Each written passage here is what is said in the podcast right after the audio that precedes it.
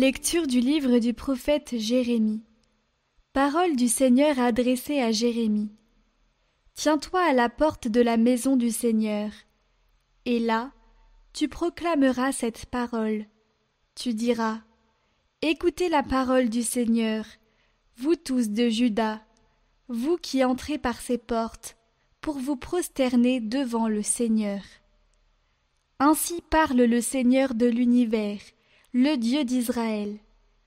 Rendez meilleurs vos chemins et vos actes, je vous ferai demeurer dans ce lieu.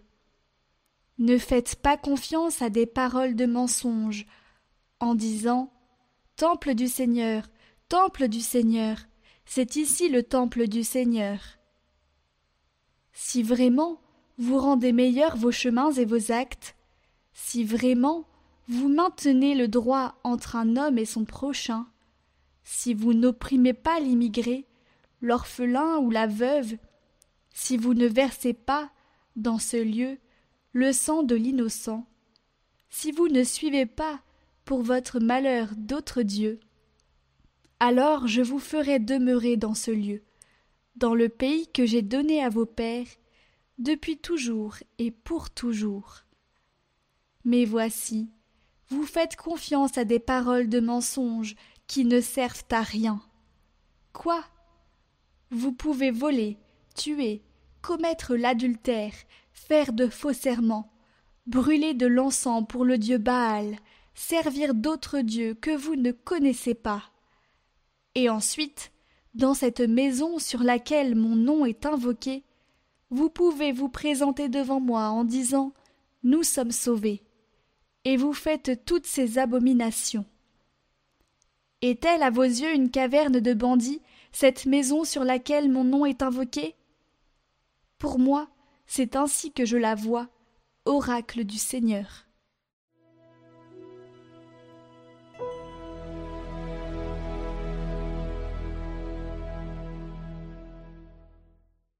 De quel amour sont aimées tes demeures, Seigneur, Dieu de l'univers? Mon âme s'épuise à désirer les parvis du Seigneur. Mon cœur et ma chair sont un cri vers le Dieu vivant. L'oiseau lui-même s'est trouvé une maison, et l'hirondelle un nid pour abriter sa couvée. Tes autels, Seigneur de l'univers, mon roi et mon Dieu. Heureux les habitants de ta maison, ils pourront te chanter encore. Heureux les hommes dont tu es la force, des chemins s'ouvrent dans leur cœur. Oui, un jour dans tes parvis en vaut plus que mille. J'ai choisi de me tenir sur le seuil de la maison de mon Dieu, plutôt que d'habiter parmi les infidèles.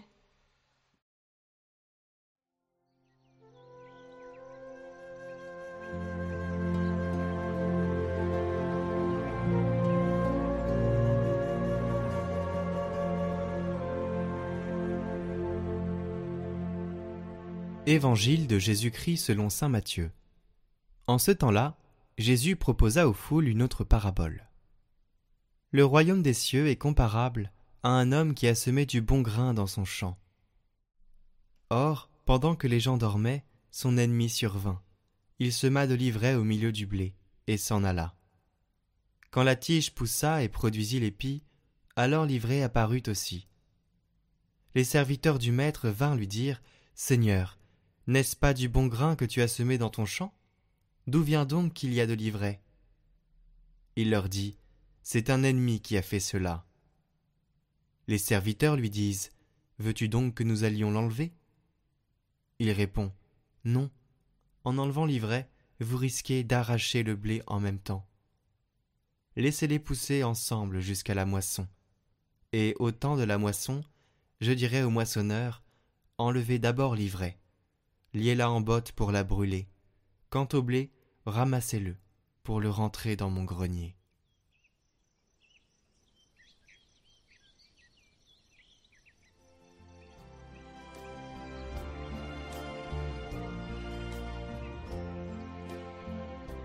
La vie chrétienne consiste à demeurer en moi. Demeurer. Cette demeure n'est pas une demeure passive, un endormissement dans le Seigneur. Ce serait peut-être un sommeil béatifique, mais ce n'est pas cela. Ce demeurer est un demeurer actif. Et c'est aussi un demeurer réciproque. Pourquoi? Parce qu'il dit Demeurez en moi et moi en vous. Il demeure également en nous, et pas seulement nous en lui. Il s'agit d'un demeurer réciproque. Dans une autre partie, il dit Le Père et moi viendrons à lui et ferons notre demeure chez lui. C'est un mystère, mais un mystère de la vie, un beau mystère. Ce demeurer mutuel, toujours avec l'exemple des sarments. C'est vrai, les sarments sans le cep ne peuvent rien faire parce que la sève n'arrive pas. Ils ont besoin de la sève pour grandir et porter des fruits. Mais aussi l'arbre, le cep, a besoin des sarments, parce que le fruit n'est pas attaché à l'arbre, au cep. C'est un besoin mutuel, c'est un demeurer réciproque, afin de porter du fruit.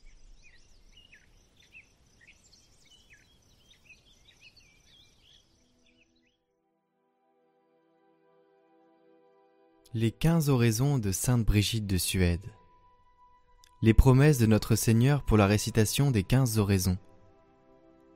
Comme il y avait longtemps que Sainte Brigitte de Suède désirait savoir le nombre de coups notre Seigneur reçut en sa passion, un jour il lui apparut et lui dit J'ai reçu en mon corps 5480 coups. Si vous voulez les honorer par quelque vénération, vous direz quinze Notre Père, quinze Je vous salue Marie, et les quinze oraisons que je vais vous enseigner pendant un an entier. L'année étant écoulée, vous aurez salué chacune de mes plaies. Quiconque accomplira cette dévotion délivrera du purgatoire quinze âmes de sa lignée. Quinze justes de sa même lignée seront confirmés en grâce, et quinze pécheurs de sa même lignée seront convertis.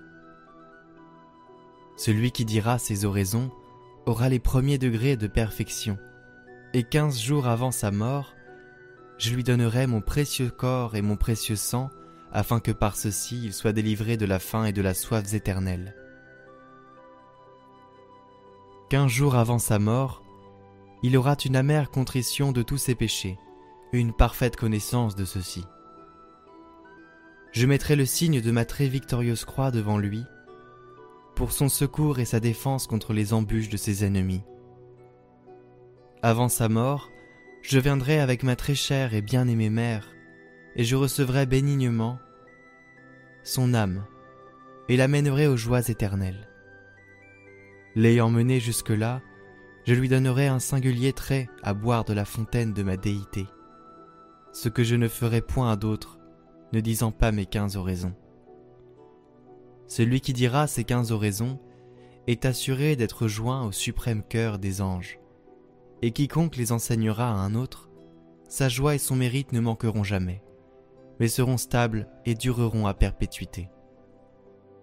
Seigneur Dieu, vous avez conduit Sainte Brigitte de Suède par divers chemins de vie, et vous lui avez enseigné de façon admirable la sagesse de la croix par la contemplation de la passion de votre Fils.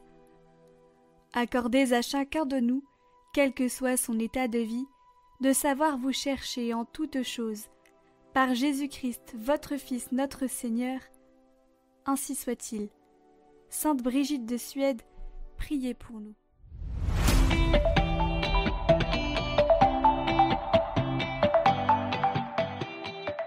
Bonjour à tous, alors comme promis, voici aujourd'hui mon témoignage de conversion euh, qui sera peut-être un peu fouillis. Alors j'ai du tout euh, t'écrire, euh, je sais pas si ça va m'aider, on verra.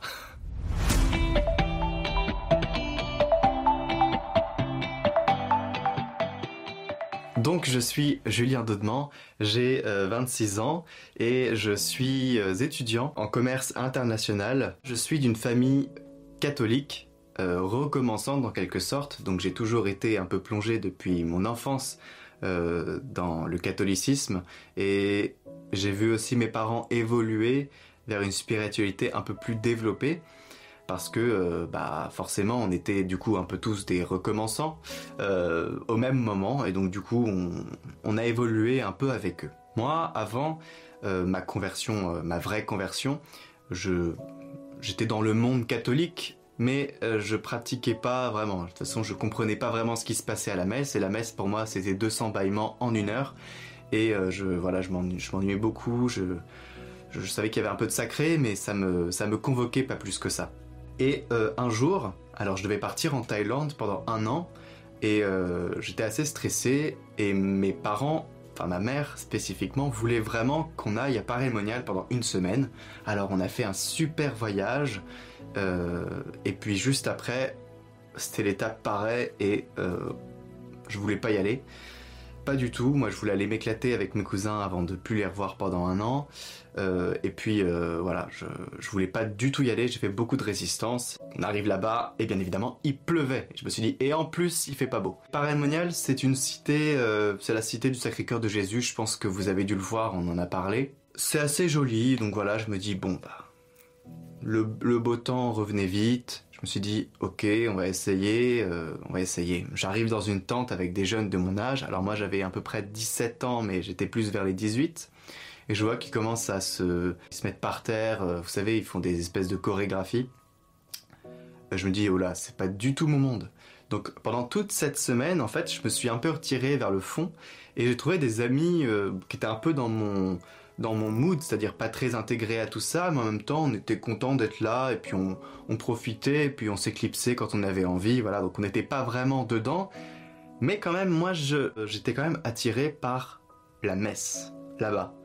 Parce que la messe là-bas, c'est tout de suite euh, une liturgie où tout le monde chante, il y a de la vie, il y a beaucoup de personnes qui, jouent des instruments, donc ça fait toute une dimension nouvelle. Il y a beaucoup de prêtres, il y a à peu près 5000 personnes dans la tente principale pour la, messe qui est chaque jour. C'est des belles messes, des belles liturgies. J'étais saisi à chaque fois, j'étais là, mais c'est trop bien quoi. Là, on vit la messe. Moi, j'avais cette image de l'église poussiéreuse de ma paroisse. Et, euh, j'étais vraiment euh, cloisonné à ça, c'est-à-dire que je pensais que l'église c'était que ça et que que voilà, on pouvait pas trop changer et que ça allait être tout le temps comme ça. À part Elmonial, j'ai vu qu'en fait, euh, bah non, c'était pas tout le temps comme ça et que ça pouvait aussi être super bien super kiffant même. Donc la semaine passe, j'ai fait des rencontres avec des gens que j'appréciais vraiment. Euh, je trouvais qu'il y avait une belle fraternité, c'est très coloré, tout le monde est gentil, il y a une vraie, on vit une vraie fraternité là-bas, c'est assez impressionnant. Et mais voilà, sans plus. Et à la fin, vraiment, il y avait quelque chose qui me pesait un peu dans le cœur, que je voulais me confesser, parce qu'on nous appelle toute la semaine à se confesser. Et moi, j'étais un peu en résistance, et au bout d'un moment, je me suis dit, euh, je d'y aller quand même, parce que ça me pèse un peu le cœur. Et pendant la veillée miséricorde, donc j'étais encore avec les jeunes, mais on allait quand même on allait quand même dans quelques événements. Et pendant la veillée miséricorde, euh, c'était très beau, c'était dans la basilique, il y avait des bougies, euh, on était bien accompagnés quand même. Et donc il y avait l'adoration du Saint-Sacrement, je me mets à genoux, je prie, je prie, je prie, et là j'ai comme une image qui vient dans mon esprit, le Seigneur qui tend ses bras comme ça, et moi, euh, je me dis c'est bizarre ce que je vois là. C'est comme si c'était pas moi qui décidais ce qui se passait dans, dans mon imaginaire. Parce que certes, je fermais les yeux, mais c'était assez étrange de réalisme et de, de chaleur, vous voyez, d'amour. Et euh, voilà, je, donc, euh, je me retrouve dans les bras du Seigneur et puis euh, je, je suis un peu saisi et je ressens beaucoup de choses. Et puis par la suite, je vois la Vierge Marie qui me tend une main comme si elle me disait Allez, viens maintenant. Mais une main très douce. Alors elle m'a pas fait de câlin, mais elle m'a tendu une main. Et euh, moi j'avais un peu ce dilemme, j'étais plus tourné vers la Vierge Marie et je, je trouvais que c'était plus cool Marie, euh, plus, vous voyez, plus tendre, plus accessible en quelque sorte que le Père et le Fils, où je comprenais pas très bien euh, le lien entre les, les trois là, les trois personnes. Je découvre au fur et à mesure. Hein. Et donc là Marie, un peu distante, ça m'a un peu turlupiné, mais bon, elle m'invitait à la confession. Donc j'ai été me confesser, bien rassuré, j'ai tout déposé, et je suis sorti comme un petit nuage dans la prairie. Euh, j'étais tout content, j'étais là, euh, enfin débarrassé de mon petit fardeau là. Et euh, enfin, c'était un gros fardeau pour moi. Et je me disais, ça y est, je suis libre enfin. Et voilà, j'avais le cœur en joie, j'étais changé, j'étais tout content, tout léger, mais vraiment, je pouvais sauter très très haut, j'avais l'impression. Et par la suite, je me suis rendu compte que l'image que j'avais vue dans ma tête, c'était l'icône que je vous affiche maintenant à l'écran. Ce cœur miséricordieux, c'est une icône de Paray-le-Monial. Et bah, je le savais pas. Et pour moi, je l'avais jamais vu. Et vraiment, cette icône, bah, c'est vraiment le Jésus que j'ai vu dans, mon, dans ma tête quand euh, quand il y a eu cette expérience. Donc voilà, j'avais découvert une, une, liturgie spectaculaire euh, qui n'était pas spectaculaire en quelque sorte, parce que c'est pas du spectacle. Mais vous voyez ce que je veux dire, c'était vraiment très vivant. Et c'était la joie, tout le monde chantait, c'était la vie, quoi, on y allait. Euh, c'était pas la louange, euh, on chante comme ça, louange à toi, au Christ. Non, c'est louange à toi, au Christ. On est tous dans la, dans la joie, dans la, dans l'allégresse, quoi. Donc je repars toujours avec cette image de l'église poussiéreuse, parce que je sais que de toute façon, ça changera pas dans ma paroisse, ça changera pas dans mon diocèse. Euh, tout est poussiéreux, et puis tout est plan-plan, et je sais que ce sera comme ça. D'ailleurs, j'y retourne, et c'est ce qui se passe. Je me dis, la messe, c'est bien gentil, mais voilà. Mais le Seigneur n'en avait pas fini avec moi puisque l'année d'après, après la Thaïlande, l'été, eh ben, je me re-retrouve à Paray-Monial avec ma famille. Donc c'était une session assez différente et j'ai pas vécu les mêmes choses. Mais en repartant de là, dans la voiture, alors j'écoutais les chants de l'Emmanuel et on m'a dit que j'avais eu, parce que j'ai raconté à des communautaires, ils m'ont dit bah ça s'appelle une effusion de l'Esprit Saint. Alors moi, pour moi, c'était plus une vision. Mais voilà, je suis dans la voiture, j'écoute, je crois, bénis le Seigneur mon âme. Vraiment, j'ai ressenti comme une jubilation intérieure, alors c'est très compliqué d'expliquer ça. Et j'étais vraiment très heureux. Et donc euh, la musique me vient une vision, parce que c'est pas une image, c'est une vision. Voilà que je me retrouve dans une allée avec plein d'arbres, euh, plein de plein d'églises à droite, à gauche, des belles églises comme on, comme on les imagine vraiment. Et moi, alors vraiment, je me prenais plein de vent dans la tronche. Mais alors, des rafales, je sais pas si vous avez déjà été au Futuroscope, mais vous avez une attraction 4D où on vous envoie de l'eau, on vous envoie de l'air, euh, parce qu'à un moment donné, la personne euh, dans le cinéma 4D sort la tête du wagon dans un train qui roule à toute vitesse et on se reçoit plein d'air et c'était exactement pareil. Je me recevais plein d'air dans la tronche, vraiment. c'était assez impressionnant et j'avais la fenêtre fermée dans la voiture, hein, je précise. Et, euh, et, donc voilà, je me retrouve là et puis j'étais content, vraiment c'était très agréable et puis à droite, à gauche, je vois des églises, j'avance à toute vitesse, et là j'arrive à une église majestueuse, rayonnante, mais vraiment une église rayonnante, entendez bien ça, et euh, je, comme on s'imagine avec deux, belles euh, tours, et puis l'église rayonnante, et là je suis en pamoison devant ça et je fais waouh. Et là une voix qui me dit, ce n'est pas l'église qui est poussiéreuse, c'est les hommes. Et là moi je me dis, mais oui. Et donc tout ça, ça retombe. Je sors de mon, de mon effusion, de, de cette vision, et je me dis, je me dis, mais en fait, c'est ça. C'est les hommes qui sont poussiéreux, c'est pas l'église. L'église, elle est rayonnante. L'église, c'est, c'est Dieu, c'est le Christ. Vous voyez, c'est, c'est pas les hommes. C'est pour ça que je vous ai dit dans le, dans le, dans les vidéos dernièrement que l'église, c'est l'église du Christ, c'est pas l'église des hommes. L'église est rayonnante. L'église est sainte. Voilà, c'est, on peut pas se détourner de ça. C'est, c'est l'église. Alors maintenant, quand on m'a dit, euh, de parce qu'on me disait forcément moi je parlais des messes en disant bah, les messes c'est pas très très euh, c'est pas très très bien on, les vit pas vraiment voilà. Il me disait oui mais tu vas pas à la messe pour les autres tu vas à la messe pour le Seigneur. Ok mais attention. Parce que moi ça m'a toujours dérangé qu'on me dise ça. Je sais pas pourquoi hein. j'ai comme une petite cloche qui sonne dans mon cœur en me disant hm, c'est pas très très juste. Pourquoi? Parce que euh, bah, quand on va dans un resto pour manger la cuisine est super bonne mais le service il est poussiéreux, il est nul. Bon, elle a toujours un truc qui va pas quand même. Même si la bouffe elle bien. Bon, on sait que l'église n'est pas poussiéreuse, c'est les hommes, mais que ça soit par le cléricalisme dénoncé par le pape François d'ailleurs, les piliers de la paroisse qui prennent le pouvoir, qui se renouvellent jamais, qui sont même parfois agressifs, la liturgie quand elle est molle, qu'une personne, euh, voilà, elle s'accapare la liturgie et qu'elle n'invite pas à la prière, parce que peut-être qu'elle n'a pas prié l'Esprit Saint, et bah, par El Monial, j'ai découvert une manière de vivre la messe qui devait être présent pour moi partout, dans chaque paroisse. Parce que la fraternité, le bonheur de célébrer ensemble, de louer, de prier, c'était complètement différent de ce que je connaissais. Et c'est à Paris que j'ai découvert la messe, la messe. Là on célèbre le Christ, où on vient à sa table pour recevoir la nourriture spirituelle et ça passe par toute, toute la liturgie, tout le déroulement de la liturgie. C'est là que je l'ai compris. Et donc pour moi, bah, il y avait qu'une chose à faire, hein. c'était de dépoussiérer l'Église. Bah, il se trouve que suite apparaît, euh, l'idée de l'Église étant à dépoussiérer, j'avais une soif d'évangélisation. J'ai eu ma confirmation et on nous avait dit qu'il fallait faire une mission. Euh, voilà, d'un an à peu près. C'était un conseil un peu général qu'on disait, c'était pas obligatoire, mais bon. Et moi, euh, je me suis dit, mais quand on découvre le Christ, on n'a qu'une envie, c'est de le partager. Donc cette soif, elle est venue petit à petit. Elle s'est nourrie progressivement.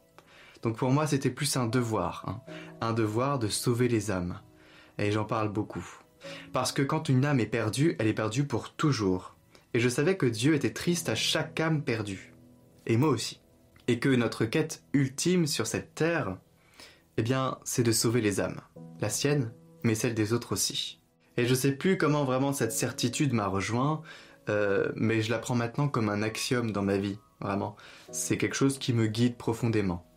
Et je trouve ça touchant, euh, c'est-à-dire que quand vous regardez une personne avant la conversion, et après, elle a changé, elle est plus heureuse, elle est vivante, euh, elle est libre, j'ai une petite particularité, c'est-à-dire que j'arrive à percevoir un peu l'état des personnes quand je les regarde dans les yeux. Et je vois que les personnes qui ont eu cette conversion du cœur, eh bien, leur regard a changé. Ils sont tournés vers la vie. Il n'y a plus la mort dans les yeux, il y a la vie. Et ça va plus vers le faux, vers le faux, vers le... Vous voyez, tout ce qui est un peu étrange, qui n'est pas, qui est pas certain, qui est un peu tordu mais ça va vers la vie. Il n'y a, plus, a plus toute cette partie euh, noire, je dirais. Ça disparaît. Et moi, pour moi, c'est ça la conversion du cœur. Alors, comment je me suis lancé dans l'évangélisation? Alors, je suis quelqu'un d'assez pragmatique. Alors, euh, j'étais toujours en train de voir là où il y avait un manque et euh, une opportunité d'évangélisation, c'est-à-dire où le service n'existait pas. J'avais aussi le désir de toucher le plus de personnes possible. Et donc en été 2015, j'ai commencé à poster les chants d'Emmanuel sur YouTube parce que j'ai vu qu'il n'y avait aucune chaîne officielle et que tout ce qu'il y avait c'était des, vieux visuels qui faisaient pas rayonner l'église. Donc j'ai commencé à poster les musiques de l'Emmanuel sur YouTube. Donc la chaîne s'appelait Catoglade. Donc euh, comme la chaîne aujourd'hui, vous allez voir, l'histoire n'est pas finie. Et donc Catoglade, ça veut dire Cato joyeux, Cato content, glad en anglais, content, joyeux, heureux, tout simplement. Au fur et à mesure du temps, Catoglade est devenue la chaîne officielle euh, Il est vivant d'Emmanuel Musique. Donc ça a changé de nom, ça s'est appelé Il est vivant. Et donc je vous passe un peu les détails parce que c'est une histoire assez compliquée qui finit pas très bien. Mais euh, voilà, donc en parallèle, moi j'avais fait une mission. Donc on nous avait dit de faire une mission pour la confirmation juste après la confirmation. Donc moi, euh, ce que j'avais vu, c'était qu'il y avait un besoin, l'évangélisation par les livres c'est quand même quelque chose qu'on a tendance à oublier, mais quand on lit un livre qui nous parle de Dieu, on a tendance à plus entrer dedans et plus percevoir une partie de la spiritualité.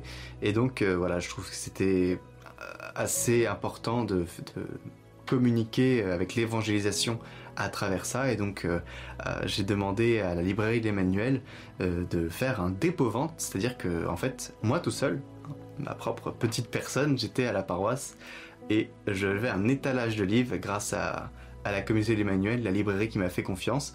Donc j'avais quand même euh, à peu près euh, 2000 euros de, livres à chaque fois. Et puis je commandais, je renvoyais. Euh, tout ce que, tout ce que j'encaissais, il y avait 5% pour la paroisse.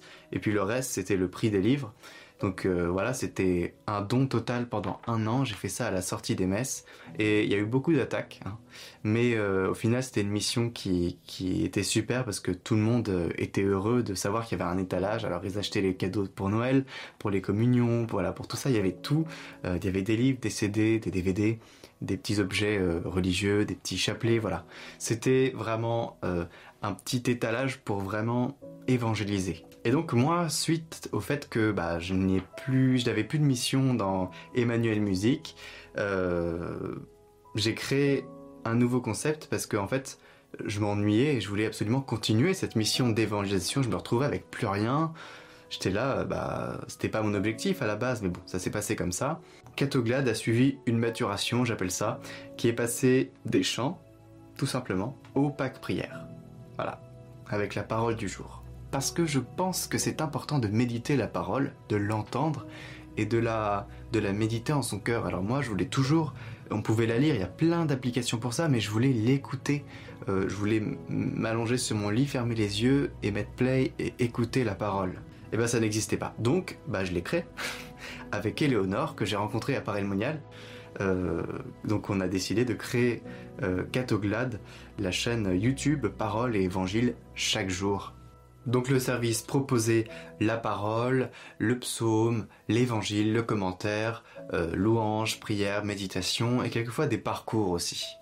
Et voilà, petit à petit, l'audience a commencé à grandir, à grandir, à grandir, et nous on était là, euh, c'est possible de grandir autant. Et puis là, bah, on, espère carrément toucher tout le monde sur Terre. Et donc un fait intéressant, j'étais à Pareil Monial, encore une fois, avec euh, une, une session particulière. Et, et, puis il nous a été donné l'occasion de faire un baptême de l'esprit, ou je sais plus trop comment ça s'appelle, mais en gros on a des frères qui prient pour nous et on demande l'invocation, on invoque l'Esprit Saint. Moi, j'avais déjà Catoglade, donc la prière se fait, euh, voilà, on, prie, euh, ils me disent des paroles, il n'y a, rien vraiment qui me touche, et puis tout à coup, il y a une personne qui dit euh, Je ressens comme s'il y avait des petites lumières qui passaient par toi, et plein de petites lumières qui se dirigeaient vers le ciel. elle dit C'est comme des intentions, des, vraiment plein, plein, plein de lumière qui monte vers le ciel et qui s'élève et qui, ça passe par toi. Moi, j'étais, euh, j'étais un peu saisi parce que pour moi, ça a tout de suite fait tilt. C'est les intentions de prière que qu'il y avait beaucoup sous les vidéos, des personnes qui confiaient des choses et qui, et voilà. Et puis quand j'ai vu que bah je permettais à ces petites lumières de monter au ciel, ces petites intentions, ces petites demandes de monter au ciel, et que ça arrive là sur les marches euh, des cieux, pour que le Père puisse euh, voir ses intentions, et puis, euh, bah, je sais pas, prier pour elles ou les exaucer, bah, j'étais assez saisi et je me suis dit, c'est un honneur, c'est, c'est merveilleux de pouvoir permettre ça. Et donc, depuis, euh, j'ai essayé de faire en place la prière tous les dimanches pour les intentions de prière. Euh, donc vous l'avez à la fin de toutes les vidéos du dimanche. Vous avez une prière pour prier des intentions de la semaine, qui, toutes les intentions qui ont été postées en commentaire. Voilà. Donc ça c'est une petite anecdote que j'avais jamais partagée, je crois, sur Catoglade. Mais sachez que vos prières sont bien prises en compte parce que l'Esprit Saint a parlé à travers cette femme et il a confirmé que les intentions que vous mettez sur Catoglade bah, vont au ciel. Et donc pour conclure, je voudrais parler un peu de la miséricorde. Mon cœur est débordant d'amour pour les hommes et pour toi en particulier. Alors cette parole fait résonance avec le début de ma conversion, du cœur, et là où j'en suis aujourd'hui. Et je voudrais partager cette parole, extrait d'un enseignement sur l'évangile avec Marie-Madeleine, c'était la fête hier, et je vais synthétiser. Hein. Marie-Madeleine réalise que Jésus peut la libérer. Alors malgré toutes les difficultés, elle se lance par un geste humble, laver les pieds. Laver les pieds du Christ de ses larmes. Le Christ annonce alors que ses péchés sont pardonnés. Libérée, Marie-Madeleine devenue légère et rayonnante du pardon est désireuse de suivre le Christ et d'aider les disciples. Car ils vont proclamer le royaume des cieux, ils vont évangéliser. En effet, lorsqu'on a rencontré le Christ, comment garder pour nous cette nouvelle incroyable du salut et de l'amour? Bah c'est pas possible, hein. ceux qui le font pas, je sais pas comment ils font. Donc vous voyez, quand vous allez vous confesser, en fait ça ouvre vos cœurs à tout le reste. Mais c'est la première étape que vous devez poser. Hein. Quand le Seigneur frappe à la porte, en réalité il nous invite à nous confesser. Et à partir de la confession, tout s'ouvre. Ça peut prendre quelques mois, quelques années, mais vraiment c'est à partir de là, à partir du moment où on a fait cette démarche d'ouvrir nos cœurs au Seigneur en lui, en, lui disant qu'on regrette ce qu'on a fait de mal. Parce qu'il ne peut pas entrer en nous si on ne regrette pas ce qu'on a fait de mal. Et ma conversion, moi, c'est à partir de ce moment-là que ça s'est débloqué. C'est ça. C'est cette icône miséricordieuse avec les mains qui m'invite à poser mon premier acte de foi, d'aller vers le Christ, cette confession euh, pour vivre plus près de Jésus. Et par cet amour particulier qu'il veut donner à chacun de nous, eh bien, il nous invite à annoncer la bonne nouvelle autour de nous. Car c'est notre mission à nous, tous les catholiques, celle de l'annonce de l'Évangile. Alors pour continuer cette mission, eh bien, euh, je me confie à vos prières pour toujours être guidé par l'Esprit. Parce que cette mission d'évangélisation demande beaucoup de discernement, de justesse, et voilà, je vous invite à prier pour la mission, à prier pour moi, pour cette mission, et je vous invite vous aussi à prier les uns pour les autres, pour que vous puissiez avoir ce déblocage du cœur qui vous permette non seulement d'être sauvé, mais aussi de sauver les âmes. Voilà pour ce petit témoignage qui était peut-être un peu long, mais il y avait besoin de dire toutes ces choses.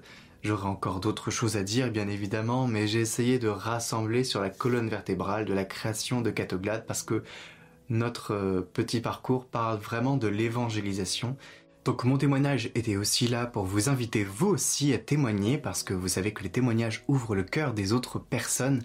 Ça permet aussi que d'autres personnes aillent se confesser, aillent poser un acte de foi. Voilà, ça ouvre le cœur des autres personnes parce que toute histoire est différente. Vous voyez qu'on a différents charismes parce que nous sommes différents. Eh bien, vous voyez les témoignages, c'est pareil. Il y a des profils différents et certains touchent plus le cœur de certaines personnes que d'autres. Donc je vous invite à témoigner et je vous souhaite une très belle journée et à demain pour la dernière vidéo.